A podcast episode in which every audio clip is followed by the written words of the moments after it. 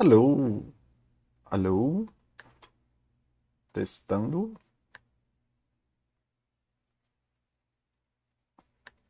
Aí, agora sim.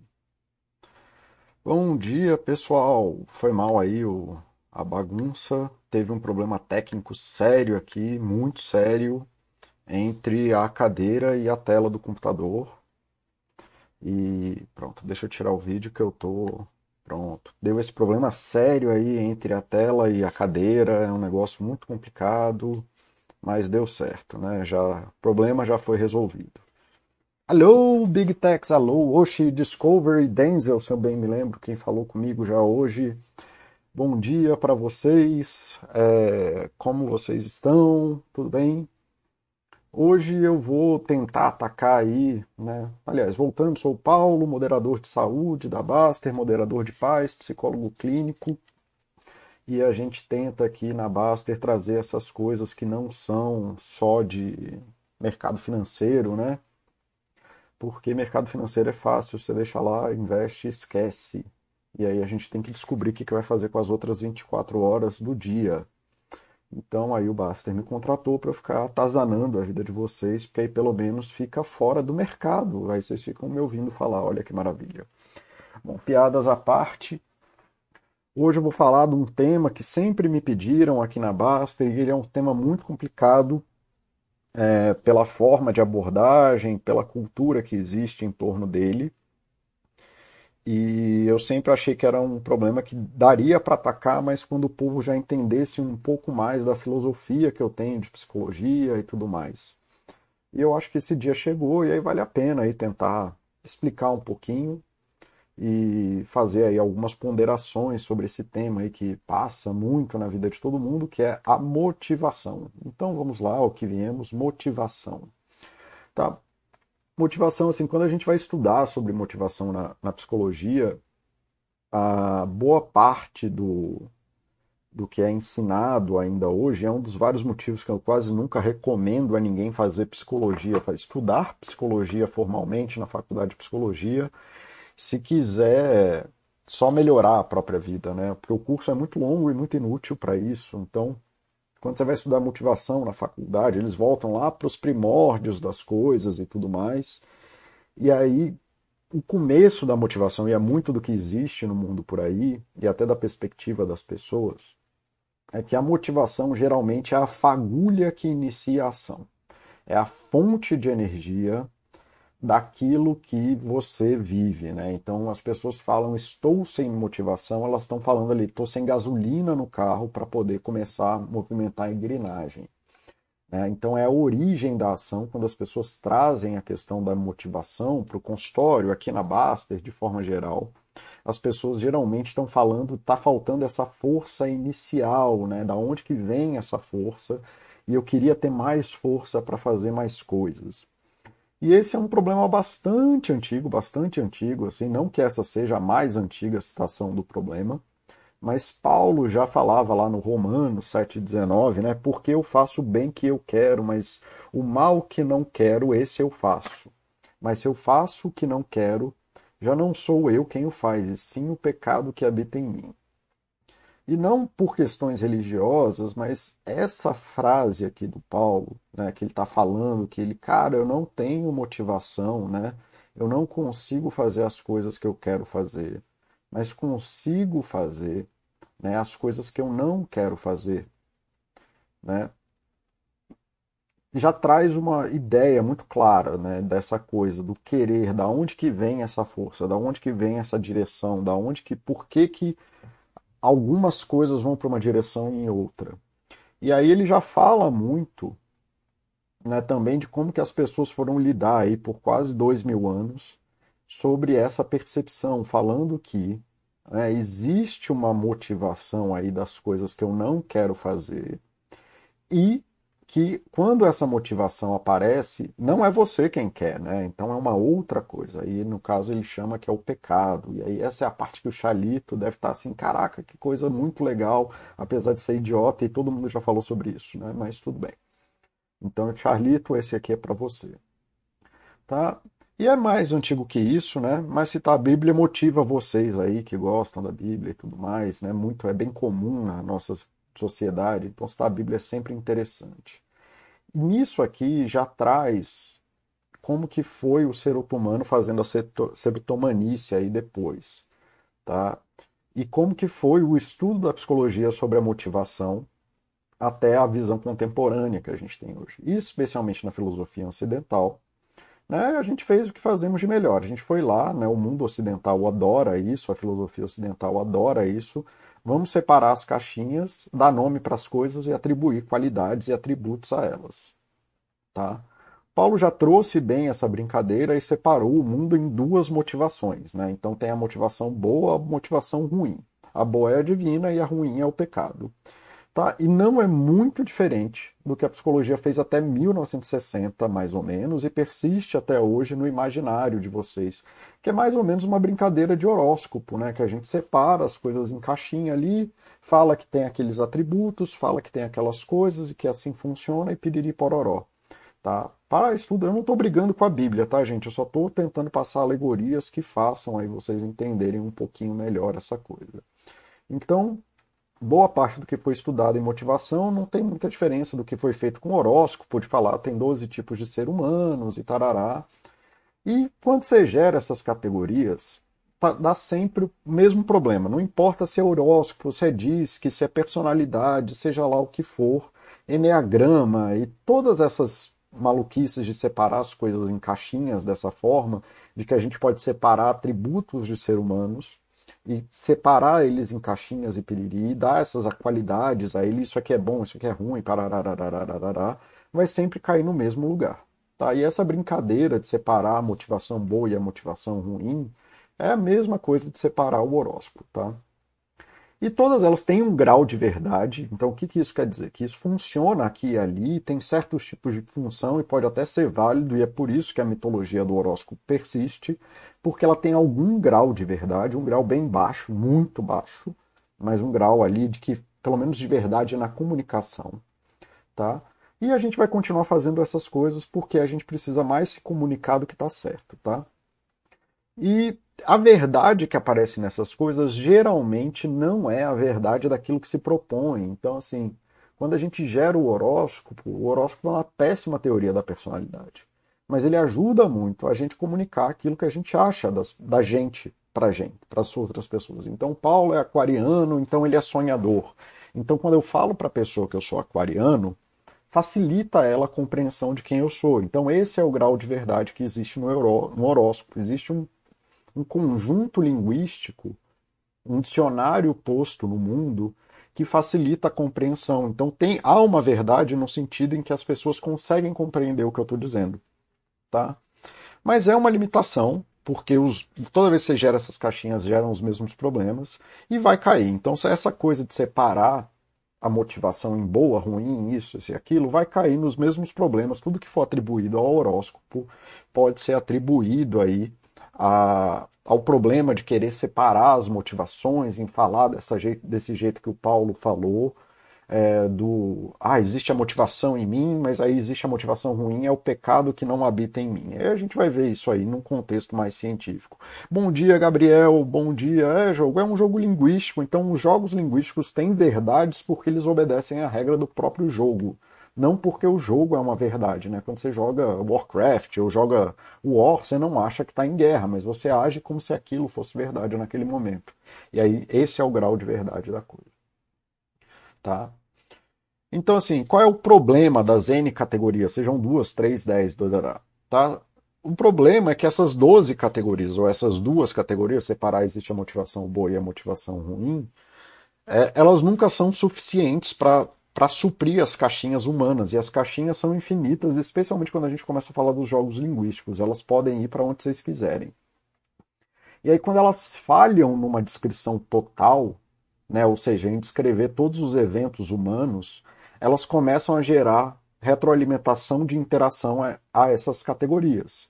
Né? E aí você começa a gerar caminhos exponenciais, ou seja, aí o Paulo é aquariano, com ascendente em peixes, com a lua em virgem, com o sol em ares, Cara, aí a coisa cresceu tanto que basicamente o que você está falando, que é o que eu queria argumentar no final das contas, é o Paulo é um ser humano e todas as coisas que pertencem ao ser humano pertencem ao Paulo. E é para isso que servem essas interações todas. Então, assim, se você tem 12 categorias, como no horóscopo, interage elas com elas mesmas, uma vez, aí você já tem 144 atributos de ser humano para ficar brincando. Se você coloca isso de novo, você tem 128 atributos humanos para ficar interagindo. Depois você vai ter 20.736. Aí você pode ser de lua com peixes e sol em Ares, ou como a galera do arquétipo gosta, do herói com a sombra em ânimas, com o, o sei lá em aquário. Então, assim, toda vez que você gera essas categorias, elas não são suficientes, a solução que se dá é começar a interagir elas. O Enneagrama faz isso também, fala que você tem o um motor A e o um motor B, e aí começa a quebrar isso aí, as personalidades. Então, no final das contas, elas vão gerar um sistema para falar que todas as coisas humanas existem nos seres humanos, que é isso que o Paulo estava é, ignorando ali, né, de que o pecado habita em nós, que nós temos motivações ruins dentro da gente. A gente é capaz, por ser ser humano, e tudo que existe dentro do ser humano pertence aos seres humanos. Então a gente tem as coisas ruins, não adianta a gente colocar isso no mundo, tá? Mas ainda assim, tem lá um monte de estudos sobre esse tipo de coisa, os formalismos de categoria são úteis para milhares de coisas e bararararararará. E aí tá, até vale a pena usar, tá? Só toma cuidado aí que quando você começar a entrar nessa retroalimentação da motivação e piriri pororó, você está complexificando demais sem solucionar esse problema das limitações. Então é mais fácil e muito mais simples é você não entrar nesse problema e aceitar a, a solução simples. Assim, se você só dividir em 12 pessoas e pronto, você não vai gerar toda a maluquice do horóscopo. Né? Você aceita lá o aquário, já tem a verdade de comunicação, aceita as falhas dele e pronto. Então, assim, se você quiser um, um horóscopo da motivação, que tem um grau de verdade muito forte, até científico, tem muito estudo sobre isso, é um treco que você acha muito fácil no Google e aí arrasta para cima que a gente vai falar sobre isso agora. A forma mais simples, não que ela seja a melhor ou a mais correta ou parará, mas que tem um fundamento aí, muito estudo sobre isso, atribui essa coisa aí que o Paulo falou de separar o mundo em dois e atribuir qualidades diferentes ao mesmo fenômeno. E aí você gera duas caixinhas: a motivação intrínseca e a motivação extrínseca.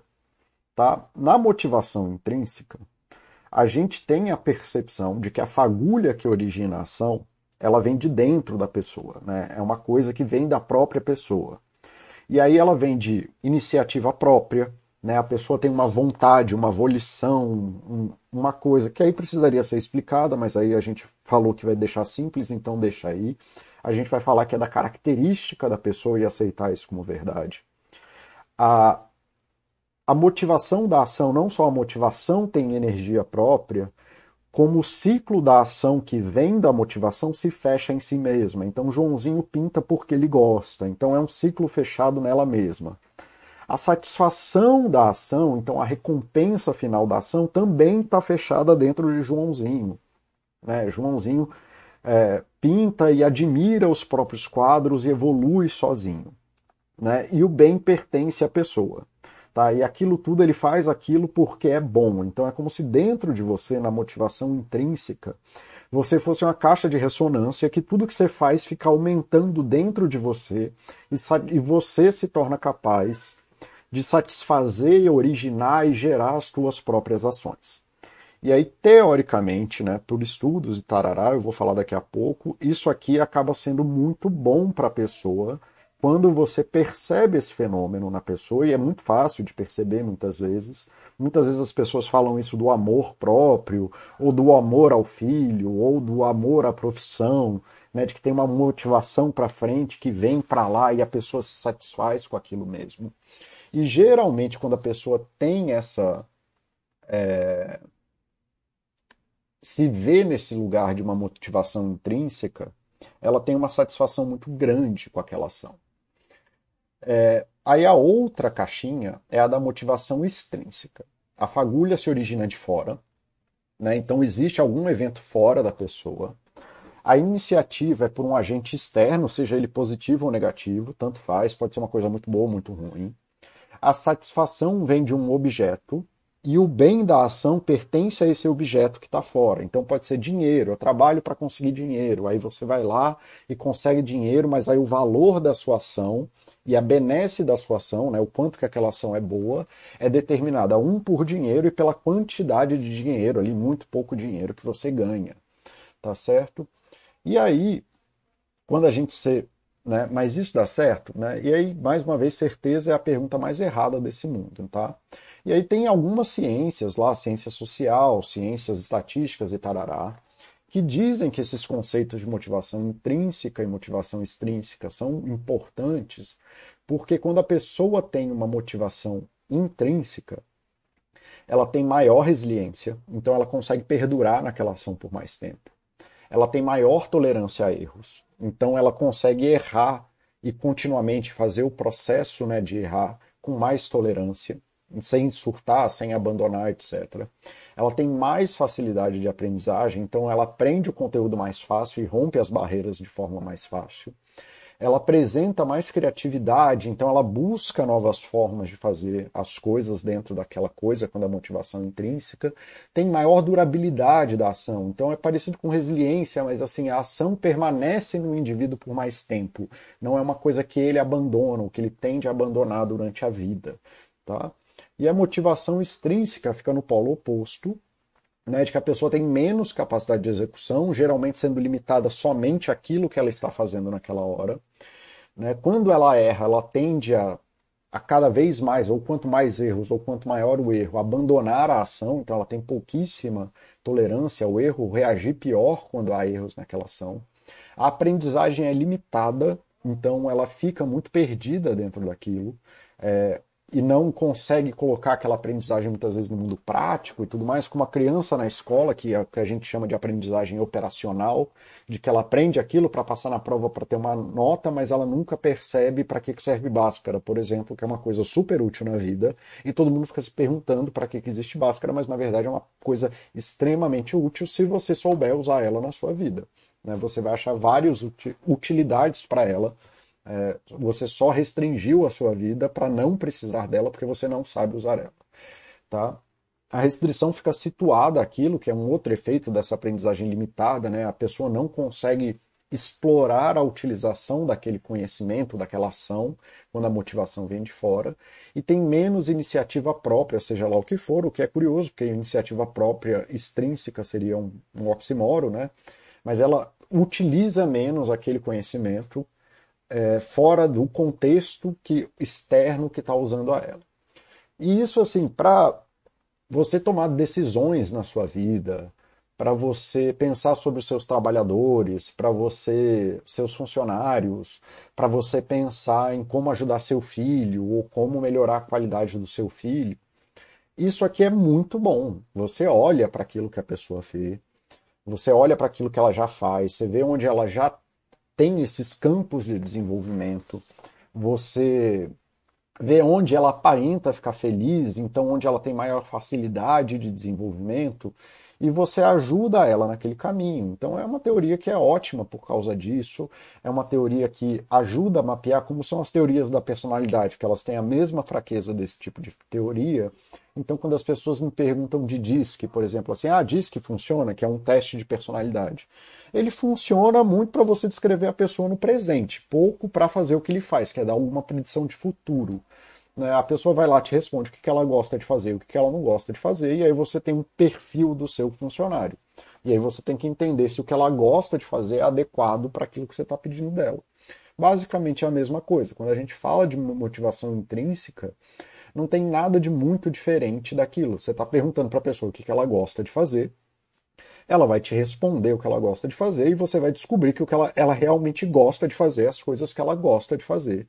E que para as coisas que ela não gosta de fazer, você vai ter dificuldades. Então não é nada muito brilhante.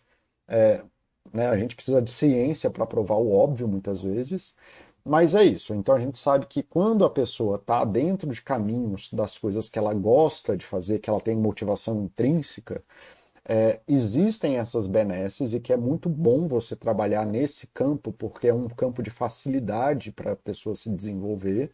E quando a motivação extrínseca, você tem que entender os percalços que vão acontecer disso aí e assumir que isso aqui é verdade e promover novas coisas. Então, se você é um, uma pessoa que nunca praticou esportes, ou seja, você nunca teve motivação intrínseca para praticar esportes, você vai ter que aceitar que isso aqui faz parte dos desafios e vai começar a ter que fazer estratégias para poder é, atuar dentro dessas capacidades. Então, essa teoria de motivação intrínseca e extrínseca, ela é muito boa no sentido de você não tomar as coisas como pela realidade, entender que se você é obeso e nunca praticou esportes, muito provavelmente você tem que aceitar que você vai ter uma tolerância menor a fracasso. E aí você talvez precise montar estratégias para lidar com pequenos fracassos, porque você vai ter menos capacidade de lidar com eles do que nas coisas que você gosta de fazer.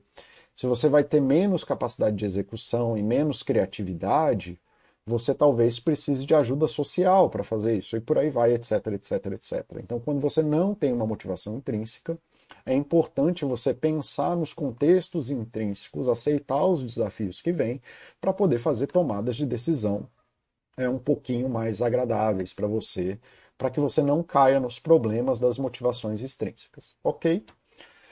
É, e aí tem até o experimento da pintura.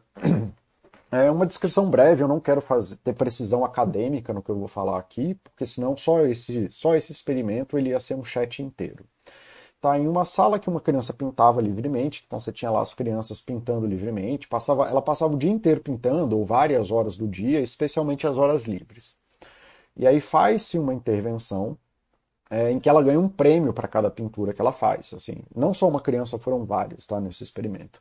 E aí eles iam lá, dava estrelinha, faziam um token economy, que é você dar lá um tipo de moeda para ela que ela pode trocar por prêmio depois e comprar canetinha, comprar isso, comprar aquilo e pedir de pororó. Tá? Aí depois de algumas repetições desse prêmio, né, de ficar recompensando a criança, ela para de pintar livremente, pintando apenas nas situações em que ela tem recompensa. O que leva isso para a frase maravilhosa: trabalhe com aquilo que você ama e nunca mais você vai amar nada. Tá certo? É... Então, assim, esse é um experimento muito forte sobre a questão da motivação extrínseca, não só no sentido de que a motivação extrínseca, quando você precisa de motivação extrínseca, a, você vai ter certos tipos de problemas, mas é quando você gera uma âncora de motivação extrínseca, mesmo numa atividade boa, você vai quebrar a relação da motivação intrínseca da pessoa. E isso, de novo, isso é um outro fato científico tão bom é, quanto qualquer outro, assim, é uma verdade. Então é por isso que existe essa frase, por isso que depois de 10 anos trabalhando na mesma coisa, é, você vai ficar entediado, você não vai lembrar porque que você estava fazendo, e piriri pororó. Eu não quero explorar tanto esse tema, só estou tentando falar isso na questão da motivação, é, porque eu já fiz o chat sobre felicidade no trabalho, então você volta lá e assiste ele se você quiser saber como lidar com esse problema. Mas eu estou tentando explicar isso nessa questão de de que você colocar coisas de motivação extrínseca, é, especialmente quanto mais poderosas elas são, quanto mais fortes, então se você dá um calhamaço de dinheiro para quem é pobre, muito provavelmente ele vai parar de perceber a motivação intrínseca é, e você vai ter uma diminuição na satisfação intrínseca da pessoa em realizar aquela atividade. Tá? Muito disso é porque a motivação intrínseca gera uma contingência de adequação. Então, o jeito mais fácil que eu tenho de explicar isso é que quando eu começo a fazer algo para receber um prêmio, eu tiro a minha atenção daquilo que eu faço porque eu gosto e começo a migrar a minha atenção para fazer as coisas que eu preciso para ganhar um prêmio isso fatalmente vai fazer que você pare de fazer as coisas que você goste. Tá? Então, quando o cara passa de técnico para gestor, aí ele está ganhando mais dinheiro, ele está num cargo de maior relevância, ele tem mais capacidade de decisão, piriri pororó, ele tem menos chefe atazanando a cabeça dele, mas ele parou de programar, que era o que ele gostava de fazer.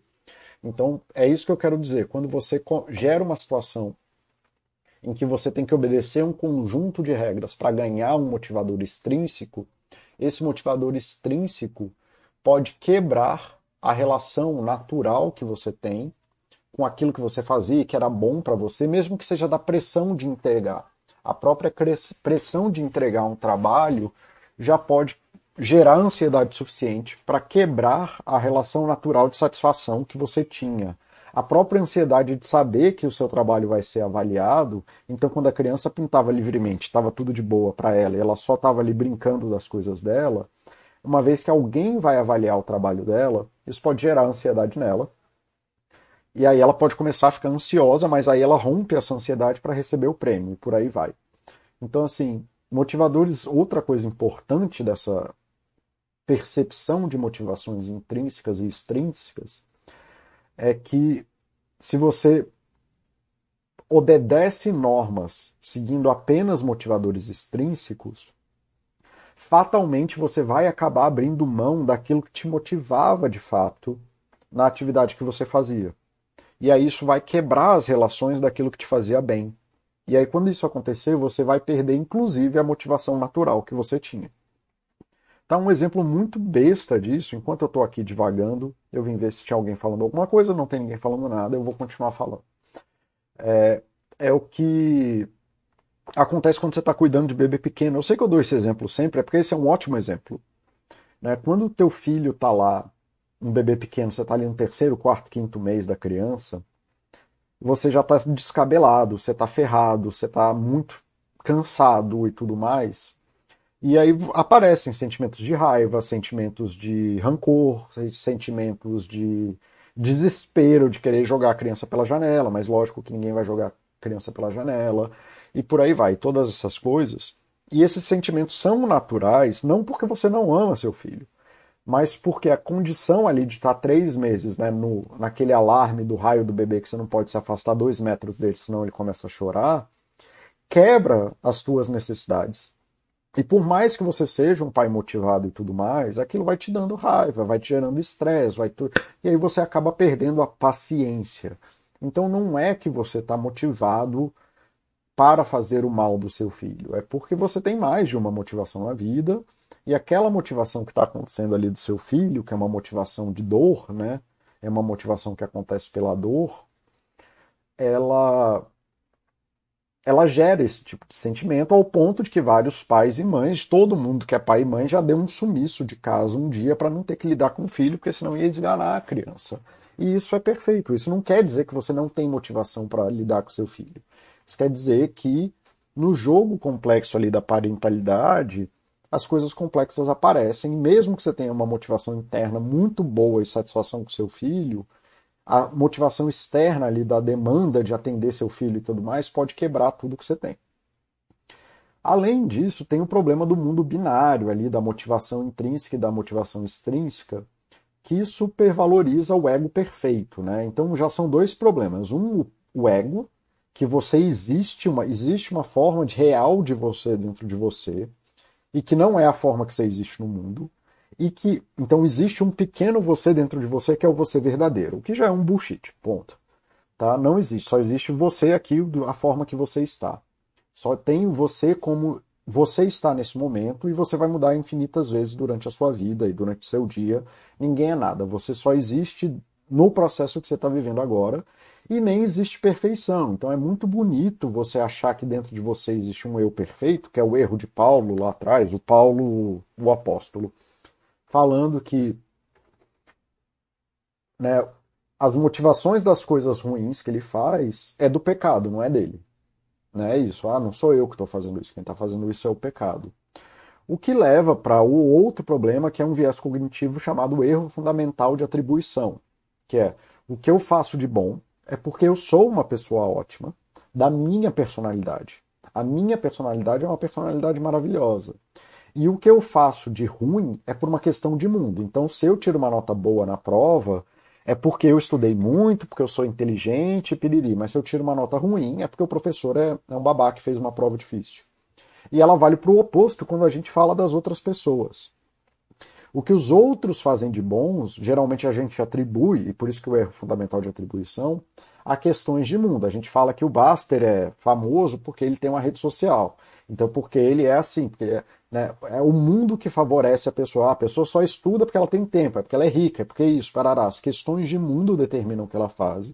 E quando a pessoa faz uma coisa de ruim, é por uma questão de personalidade dela. Ah, é porque ele é mal, porque ele é levado, porque ele é mimado, porque ele não sabe lidar com as coisas. Então, assim, a, a percepção de motivação, de separar o mundo em motivação extrínseca e intrínseca, gera para esse e favorece que aconteça o erro fundamental de atribuição de separar o mundo dessa forma e as pessoas começarem a executar o erro fundamental de atribuição, de falarem assim, só as coisas que eu gosto valem porque o que eu gosto está certo e o que está de errado no mundo está errado com o mundo e não é problema meu, o que leva para o problema do ego de volta.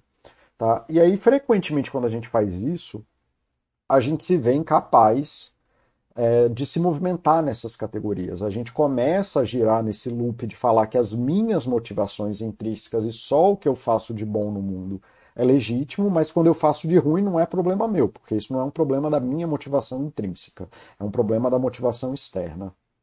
Tá?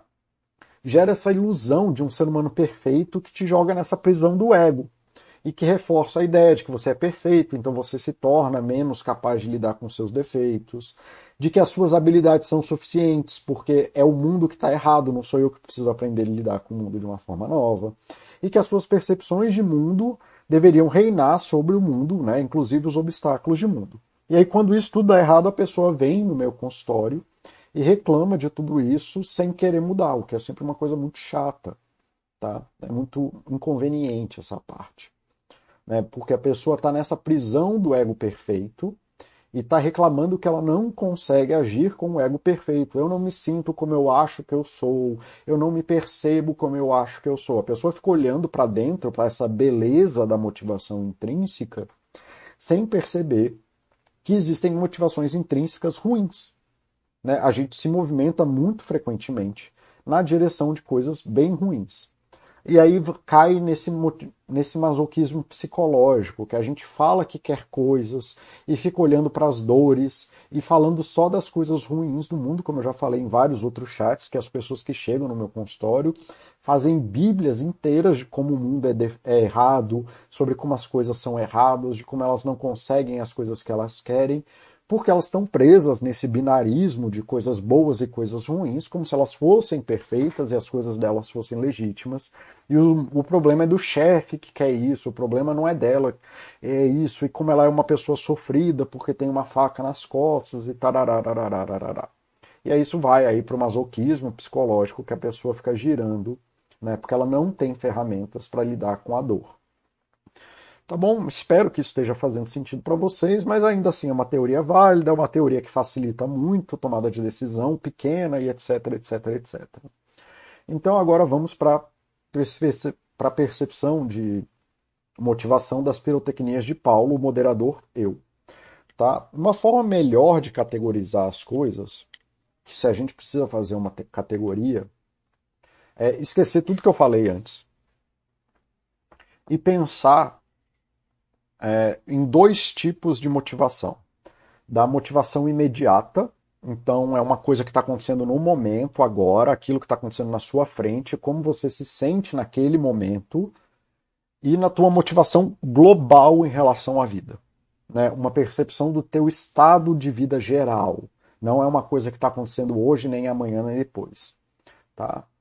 Essas duas, se você pensar dessa forma, da motivação imediata e da motivação global, já facilita muito porque acaba com as prisões de ego e com as prisões do eu sou assim, ou do mundo é assim e tudo mais. Porque você pode muito bem estar 10 horas da noite sem motivação para fazer esportes, sem motivação para cuidar do seu filho, você pode estar cansado, estressado, você pode estar um monte de coisa acontecendo, e naquele momento você não tem a tal da motivação intrínseca para fazer alguma coisa.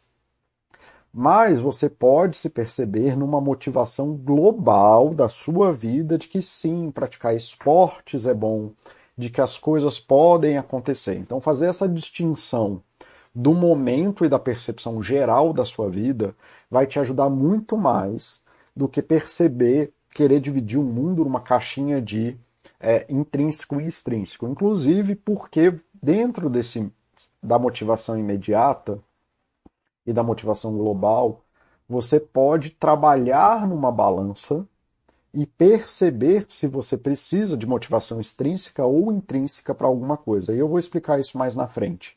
E tomar decisões em relação a isso para facilitar o seu processo de aprendizagem.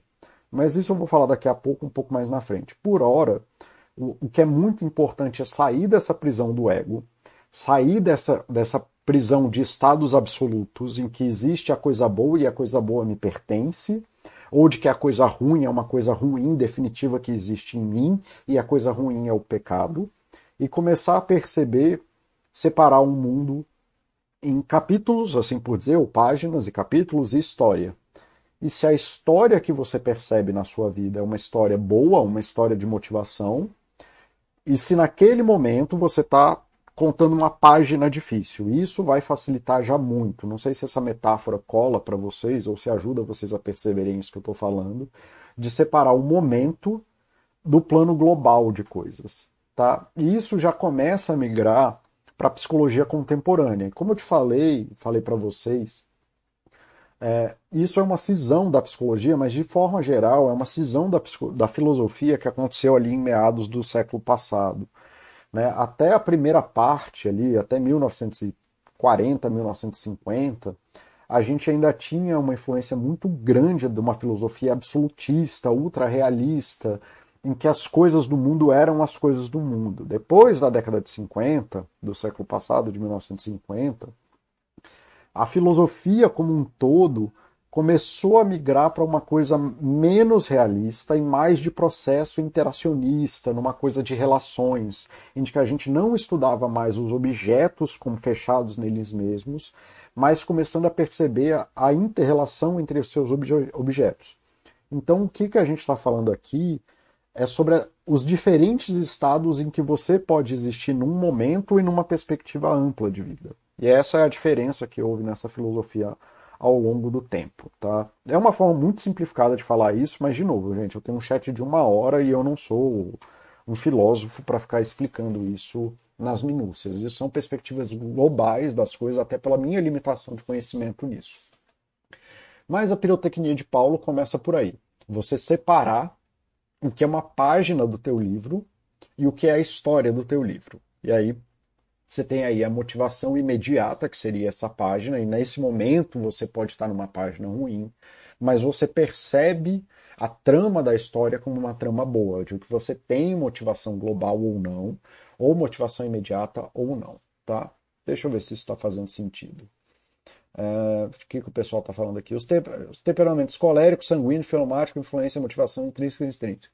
Gabriel, exatamente. Isso do temperamento colérico, sanguíneo, melancólico, fleumático é uma bobagem, mas assim, é uma bobagem do maior grau das bobagens assim que existe no mundo.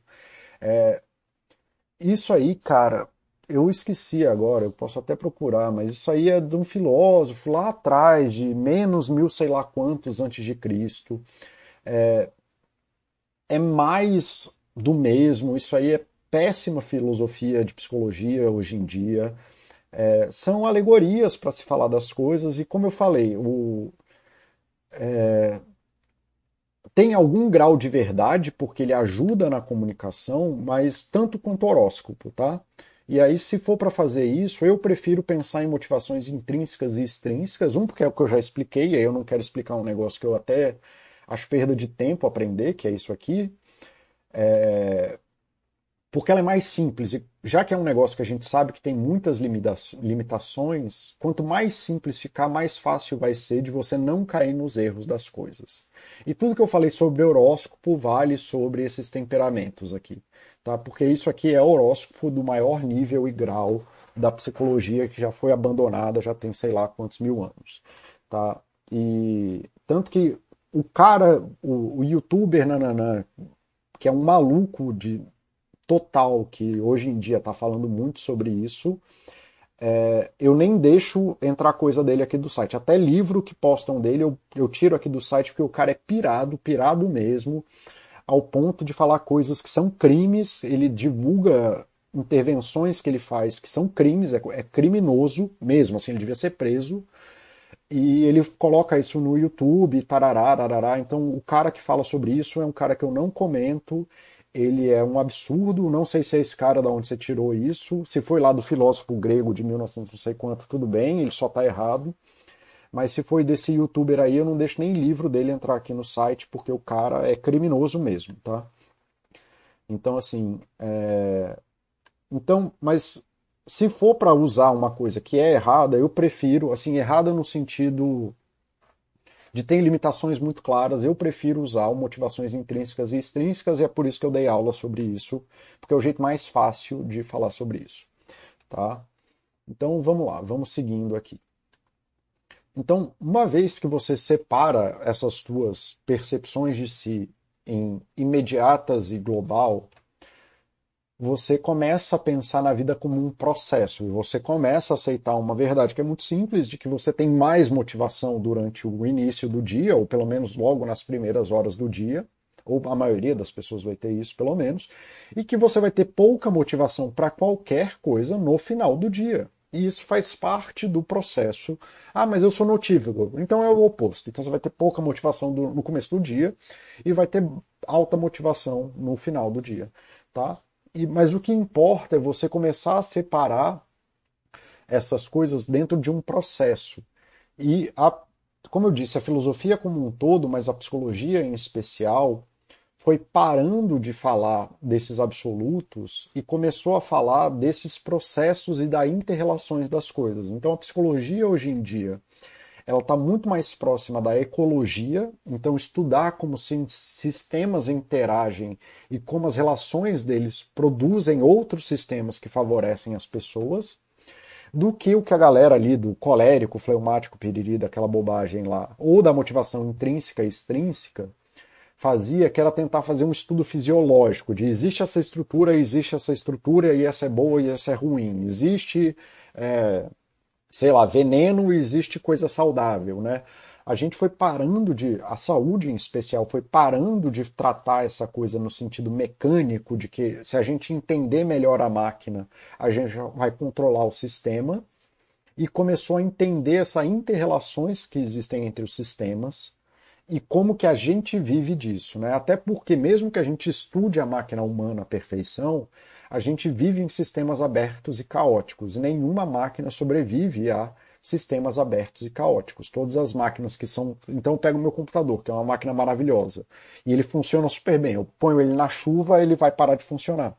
Né? Sistemas maravilhosos só funcionam em condições maravilhosas.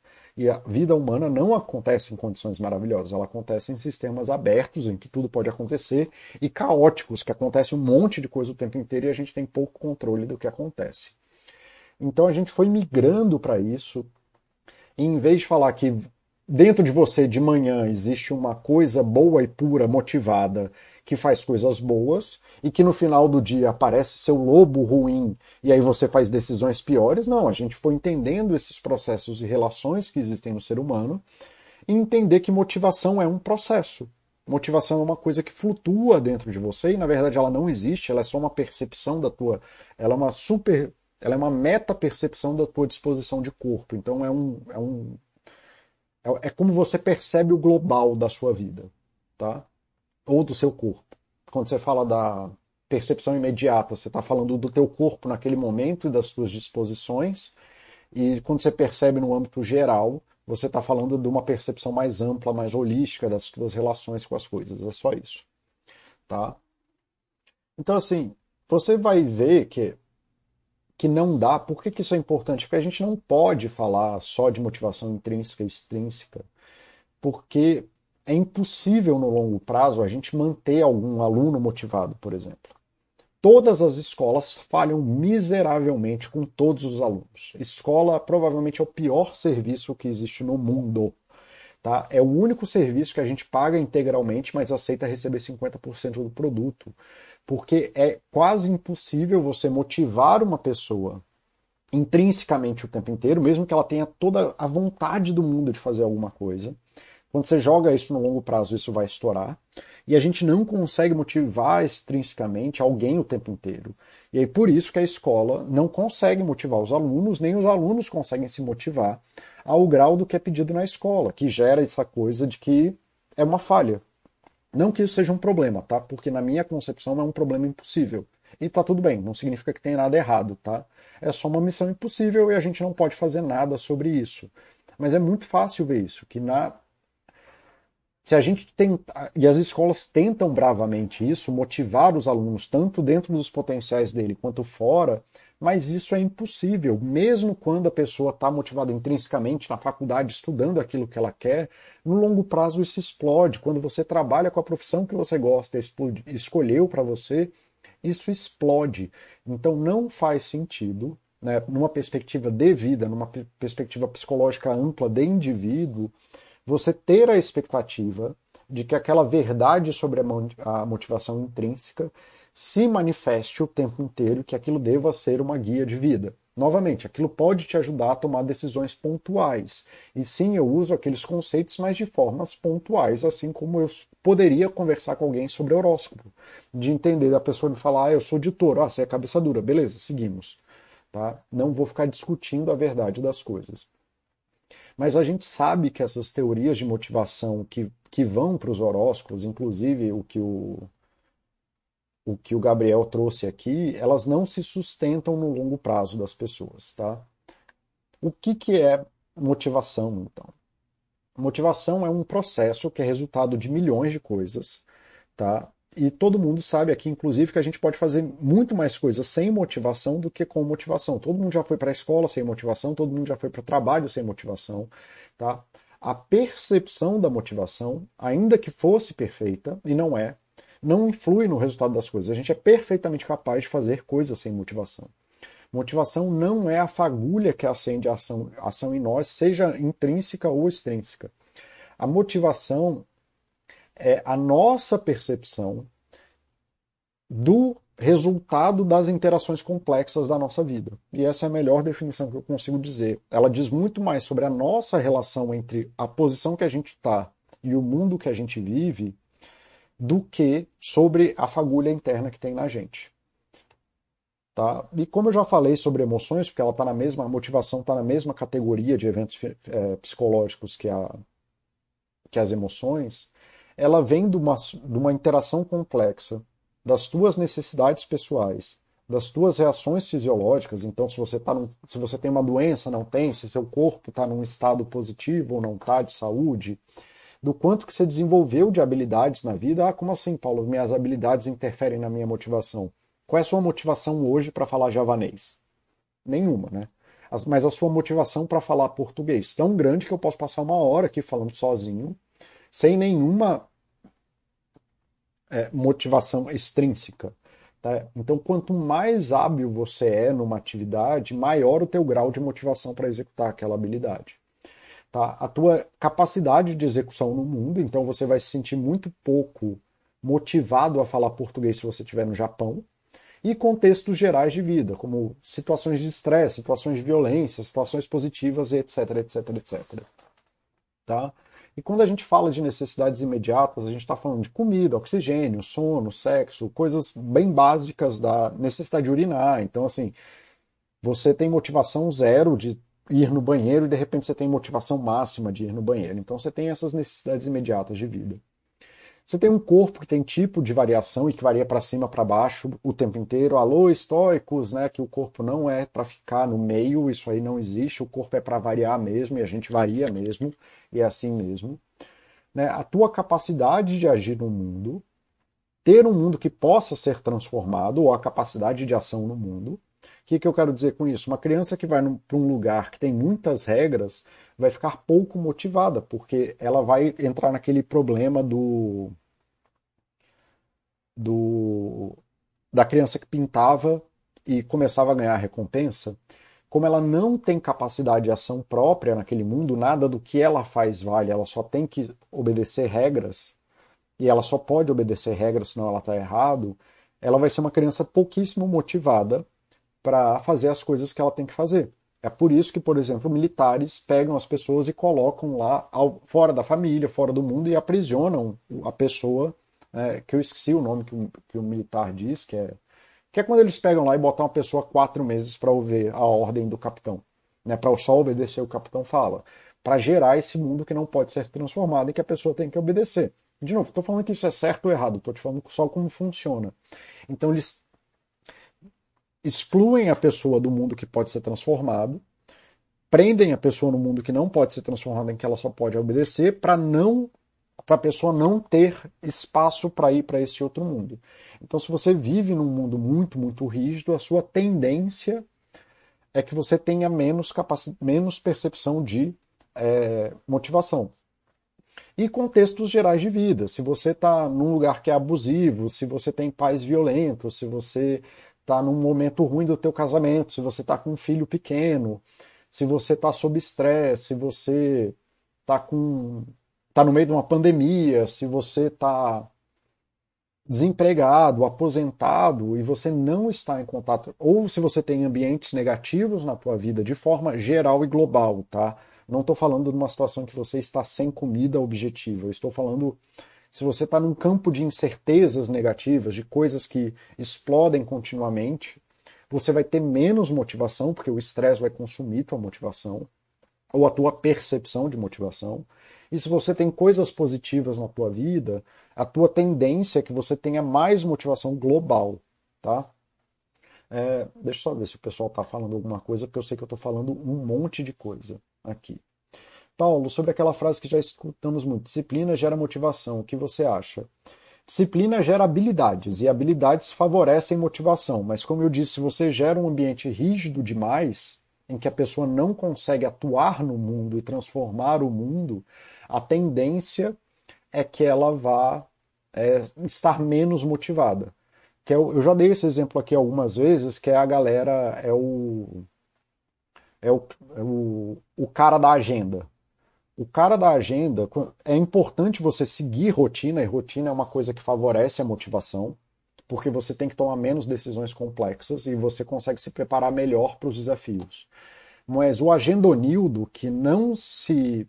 que, que quer tudo cadeado, assim, que tem uma rotina de 8 às, 8 às 10 e que tudo tem um ponto para ele, a não ser que ele seja autista, alguma coisa assim, eu falo isso sem preconceito, tá? Lembra que eu sou autista. É, a não ser que ele tenha alguma coisa que a rotina é necessária para não romper com coisas, mas se você gera um agendonildo, assim, que o cara não tem tempo de cagar, ou que ele fica cronometrando o tempo dele de cagar, ele gerou um mundo em que ele não pode ser transformado. E aí, fatalmente, isso vai quebrar o mundo. Isso acontece muito com o gestor. Gestor vive muito disso, que é quando começa a empacotar uma reunião em cima da outra, e aí ele não, não tem mais capacidade de ação. Toda hora ele tem que estar numa reunião e dentro daquela reunião. Então ele pode ser a pessoa mais disciplinada do mundo, estar em reuniões, conversar sobre tudo que tem naquela reunião, mas como ele não tem mais habilidade de transformação do mundo, ele só tem que ficar fazendo aquela coisa uma vez atrás da outra, é... você não, não você quebra a motivação da pessoa porque ela perde a capacidade de transformar o mundo. É, não sei se eu consegui te responder, é, Gabriel. Então, sim, disciplina favorece em algum grau, porque ela favorece que você aprenda habilidades que podem transformar o mundo. Então, se você consegue se disciplinar para aprender uma língua nova, você vai ter motivação para poder viajar para os Estados Unidos, coisas assim. E você precisa de algum grau que favoreça que você aprenda essa língua, porque aprender uma língua nova vai demorar dois anos, pelo menos. Mas se isso vira uma prisão, a tendência é que você fique cada vez menos motivado. Por isso que, por exemplo, geralmente para adultos que querem aprender línguas, e os que podem pagar, obviamente, tarará, eu não recomendo que eles façam cursos. Eu recomendo que eles façam é, professores particulares que não tenham prova, que não tenham obrigações, que eles possam manejar dentro da rotina deles. Porque isso quebra a coisa da obrigação mas o sistema é disciplinado, se ele vai duas, três vezes por semana falar com o professor, ele vai melhorar. Entendeu? Então você precisa de disciplina no sentido de montar uma estratégia de longo prazo, que você passe dois, três anos aprendendo uma, uma habilidade nova, Mas se você gerar um sistema rígido, que é o que a maioria das pessoas fala quando elas falam de disciplina, a tendência é que no longo prazo sua motivação vai explodir. Que é o que acontece, por exemplo, com alunos de TCC, por exemplo. Big Tex, fala meu querido, saudade de você. Paulo, parece que a gente confunde necessidade com motivação. É isso? Por exemplo, a gente tem um, um prazo para fazer algo e no último minuto produz mais do que num mês inteiro. Sim, é isso. Assim, você, na verdade, é o que eu falo. Isso aí é quando eu falo de procrastinação. Eu falo que o problema da procrastinação não é a procrastinação. Qual é? Quando você deixa a coisa para fazer no final, qual é o problema disso? Nenhum.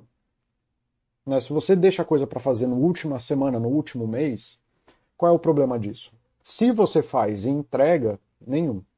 Né? Você, o que, que você fez? Você fez uma escolha de fazer coisas antes e escolheu fazer uma depois. Você inverter isso faria alguma diferença? Você fez antes e não fez depois, e você fez a coisa antes e depois foi fazer as outras coisas que você ia fazer. Que diferença faz? Nenhuma, temporalmente não faz nenhuma. O que as pessoas que geralmente que falam que o procrastinador de verdade é o cara que não tem capacidade de entrega. É o cara que gera uma situação em que ele gera problemas maiores que ele não é capaz de resolver. Então é o cara que deixa para a última hora, seja lá o que for a última hora, a última semana, o último mês, o último qualquer coisa.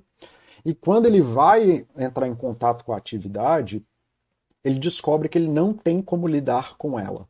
Isso é o procrastinador. E aí ele não consegue fazer aquilo que ele precisa fazer.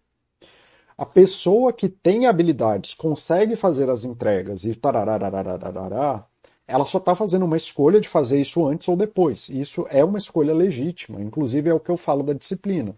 Se você sabe o que está fazendo e tem capacidade de fazer, não tem problema nenhum. O procrastinador, esse cara não é procrastinador, o que ele tem é um problema de ansiedade. Que, porque ele decidiu fazer o um negócio em si, em si ele está deixando o negócio para depois. Ele não consegue fazer as coisas que ele decidiu fazer antes, então eu, sei lá, eu tenho que fazer um trabalho para a faculdade. E aí eu decido fazer isso sexta-feira. E aí, de segunda a quinta, eu continuo ansioso com a coisa, sendo que eu já decidi fazer na sexta. Eu não deveria estar ansioso. Se eu decidi fazer em cima da última hora, eu já decidi, foda-se, agora eu vou ficar de segunda a quinta fazendo o que eu quero fazer. E quando ele entra em contato com a atividade, ao invés de só fazer a atividade que ele tem capacidade de fazer, ele fica tão ansioso que ele não consegue fazer. Aí é um problema de ansiedade de novo, não é um problema de, é, de procrastinação per se. Aí o que você está falando aqui, Big Techs, é que a pessoa só fez uma escolha de atender outras necessidades primeiro. E para mim isso tá ok, bicho. Esse negócio, que aí é o problema que o Gabriel Sá falou da disciplina, não, de que eu tudo eu tenho que fazer tudo, todas as minhas obrigações primeiro. Sim, bicho, se você fizer as suas obrigações primeiro, aí você vai estar tá exausto no final do dia, o que, que vai acontecer no final do dia? Você não vai conseguir cuidar de você. A vida adulta é deixar alguma coisa para trás mesmo, querido você tem que saber fazer balanço de necessidades, que é o que eu estou defendendo aqui. Tanto que o próximo slide é a pirâmide de Maslow. Você tem que saber fazer um balanço das suas necessidades, entender o que, que você vai deixar para trás, entender que eu vou, eu já expliquei isso em outro chat, mas eu vou explicar daqui a pouco. Agora eu só estou respondendo a desculpa, a pergunta do Big Techs entender que você não consegue fazer uma coisa perfeita, mas entender como que é cada coisa. Então, assim, bicho, se você vai fazer o trabalho lá 10, 15 horas e barará, e abrir mão da tua comida, da tua água, do teu sono, você está colocando esse degrau da pirâmide de Maslow devia ser visto como é, cadê? Tá. Como a nossa percepção de estresse. Então, se você ataca a fisiologia, a gente vai ter uma percepção de estresse muito forte. Se a gente tem uma lesão no corpo, se a gente está sentindo dor, se a gente não tem comida, não tem água, não tem sono, o nosso estresse é muito alto. Um pouquinho menor do que isso é a gente perder a segura, é a gente ter segurança dessas coisas. Então, se a gente está com a dispensa vazia, mas o mercado está aberto, a gente fica de boa. Ou mais de boa do que se a gente não tiver comida. Mas se a gente não tem comida em casa, o iFood quebrou, e tá chovendo e, não, e o mercado tá fechado, aí a gente vai ficar estressado. Então, um ataque à fisiologia é uma coisa muito estressante. Um ataque à segurança é uma coisa mais, muito estressante também, mas menos. Um ataque às nossas relações sociais é, é bem estressante ainda, mas mais de boa. Um ataque à nossa estima, se a gente tem social, segurança e fisiologia em ordem, a gente consegue lidar de boa. E das realizações pessoais também. Tá?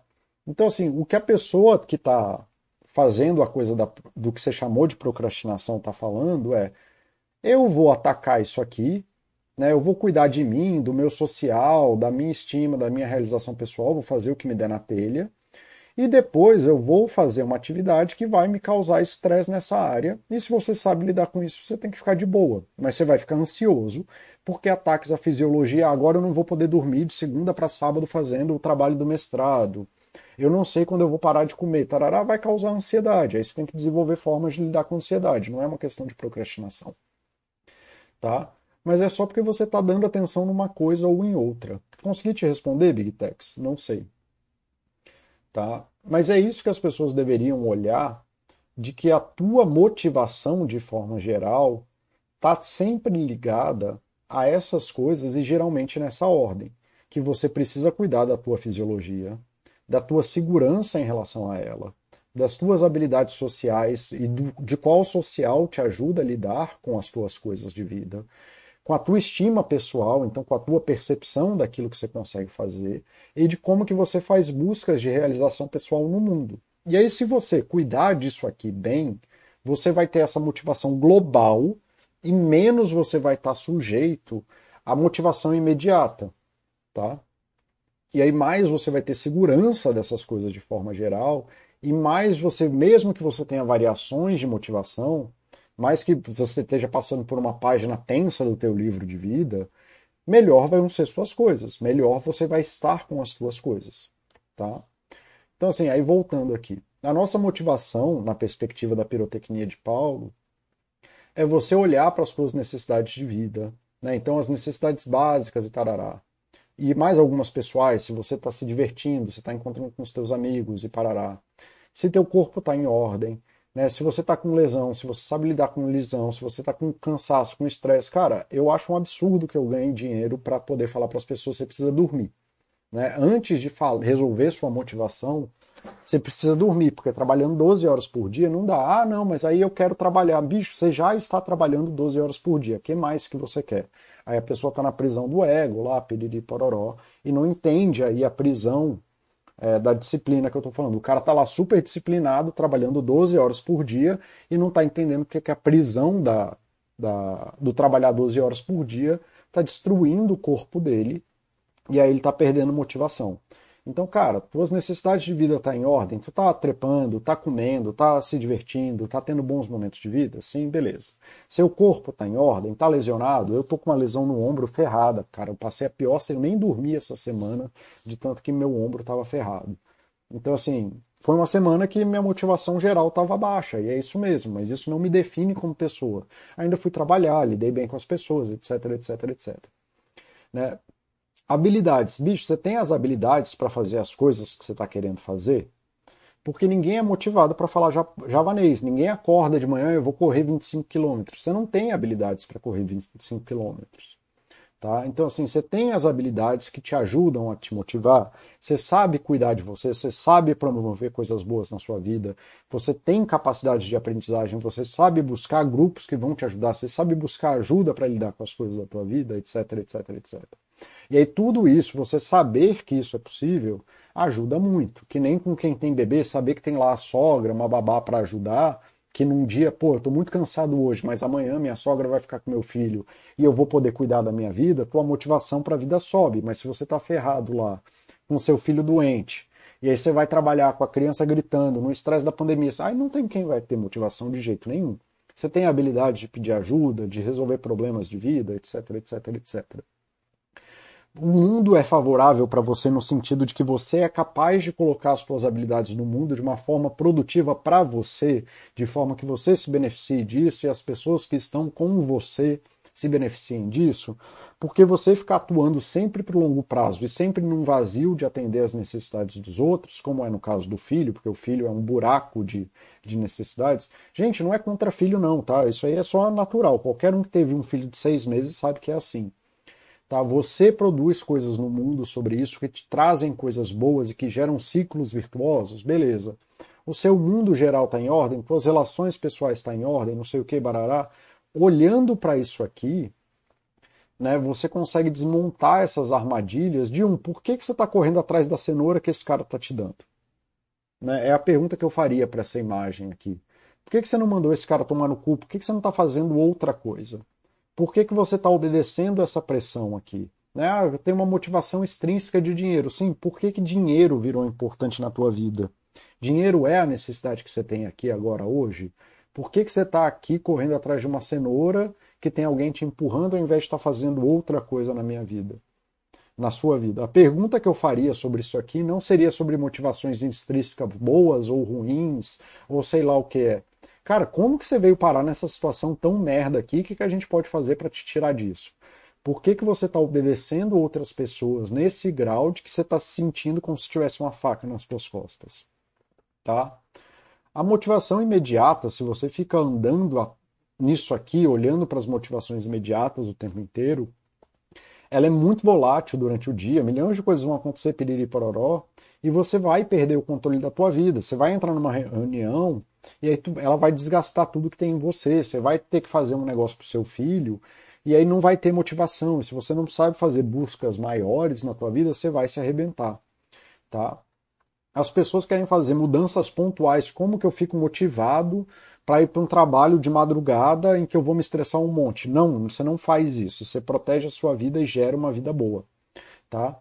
Atacar a motivação geral, atacar a vida boa, gera a sensação de motivação geral, de que você está numa vida boa, de que a sua vida é possível de ser manejada, de que você tem controle da sua vida, de que você é capaz de produzir coisas no mundo, de que você produz coisas boas no mundo, de que você não está sozinho no mundo e tudo mais pedir pororó, e isso, você atuar dentro dessas coisas que parecem ser pequenas, essas coisas que eu falei aqui da pirâmide de Maslow, e dessas habilidades básicas de vida, você atentar para isso aqui vai te gerar muito mais motivação do que você tentar ficar buscando no Google 5 horas da manhã como que você faz biohack para ficar para dormir só 5 horas por dia para ser mais produtivo. Isso não existe. O que as pessoas estão buscando não é motivação. O que as pessoas estão buscando é pirotecnia para fazer maluquice para entrar nessas espirais aqui, malucas que nem o que o Gabriel Sá falou sobre disciplina e tudo mais, não, porque eu quero ser disciplinado e parará, sem prestar atenção na vida que tem. Então, se eu fosse, e não é se eu fosse, é quando eu tenho alguém que tem problema de motivação no meu consultório, e adiantando que geralmente funciona, onde eu ataco é isso, não é disciplina, não é no temperamento, não é na personalidade da pessoa é muito provavelmente porque acabaram essas estruturas básicas de vida da pessoa, e geralmente quando ela vem no meu consultório, ela já está nessa situação da prisão aqui, onde de um lado ela está correndo de um negócio que ela nem sabe mais se tem valor, e do outro ela tem uma faca nas costas, e ela parou de dar atenção para o que realmente faz sentido na vida, que é cuidar de você e cuidar de quem está em volta de você, e você construir coisas que sejam boas na sua vida. Bom, galera, era isso que eu tinha para trazer para vocês hoje. É, eu vou encerrando a transmissão por aqui, até